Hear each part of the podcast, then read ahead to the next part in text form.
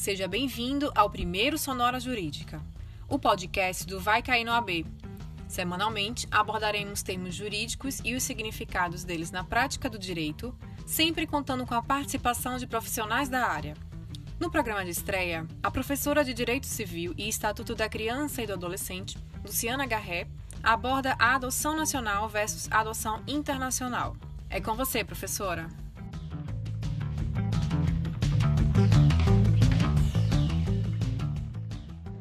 Oi, gente! Tô aqui para falar com vocês hoje sobre adoção nacional versus internacional. O que, que acontece?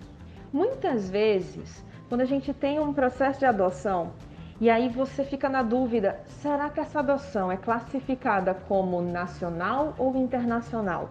É de acordo, talvez, com a nacionalidade do adotante? daquele que está adotando aquela criança, aquele adolescente, para passar ali até aquele vínculo de filiação? Primeiro de tudo, a adoção é uma forma aqui que eu tenho de formar esse vínculo aqui de filiação. Aquela criança, aquele adolescente que eu adoto, passa a ser meu filho. E cuidado, tá? Filho é filho, não importa a origem, não cabe aqui distinção pelo fato do filho ser adotivo, pelo fato do filho ser biológico ou o que quer que seja. Se liga para isso. Mas o que, que acontece? Quando é um brasileiro, será que necessariamente aquela adoção vai ser classificada como nacional?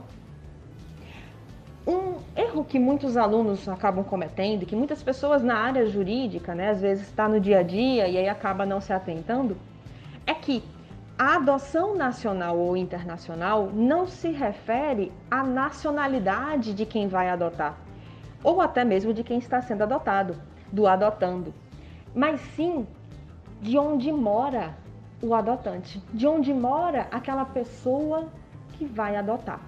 Se essa pessoa ela mora fora do Brasil, a adoção é internacional. Se ela mora no Brasil, a adoção é nacional. É só você pensar na seguinte lógica: eu mando na casa do vizinho. Eu mando na casa do meu vizinho. O meu vizinho manda na minha casa? Não. E aí o que, que acontece? O Brasil vai ter justamente essa lógica. Opa, se vai para fora do país, eu não mando lá fora. Eu mando aqui no meu território, eu mando aqui no Brasil, mas eu não mando lá fora. Então eu não tenho até como depois ir em busca de uma forma né, mais facilitada e por aí vai. Estou trazendo aqui todo esse raciocínio para você realmente pensar nesse aspecto de eu chegar, por exemplo, dizer, ó, oh, peraí, deixa eu fiscalizar aí para ver se o menino está sendo bem tratado e por aí vai. Rapaz, ele está na casa do vizinho. E é assim, é? Eu vou entrar na casa do vizinho, vou ficar fiscalizando as coisas na casa do vizinho. Tá percebendo? Vou ter um monte de limitação. Então, o que é que acontece? O Brasil, inclusive, vai trazer aí a preferência que vai se ter para que a adoção seja nacional, que ela seja feita para uma pessoa que vai morar no território nacional, no Brasil. Se liga com isso. E aí, gostou da dica? Gostou de entender melhor o que significa né, essa adoção nacional ou essa adoção internacional?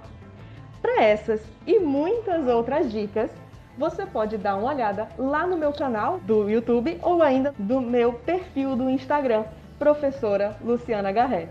Espero ter ajudado. A gente se vê na próxima. Tchau, tchau. Muito obrigada, professora. E esse foi o nosso primeiro Sonora Jurídica. Você quer sugerir um tema para o nosso podcast? Entra no arroba Vai Cair no AB e deixa a tua mensagem. O programa de hoje fica por aqui. Até a próxima!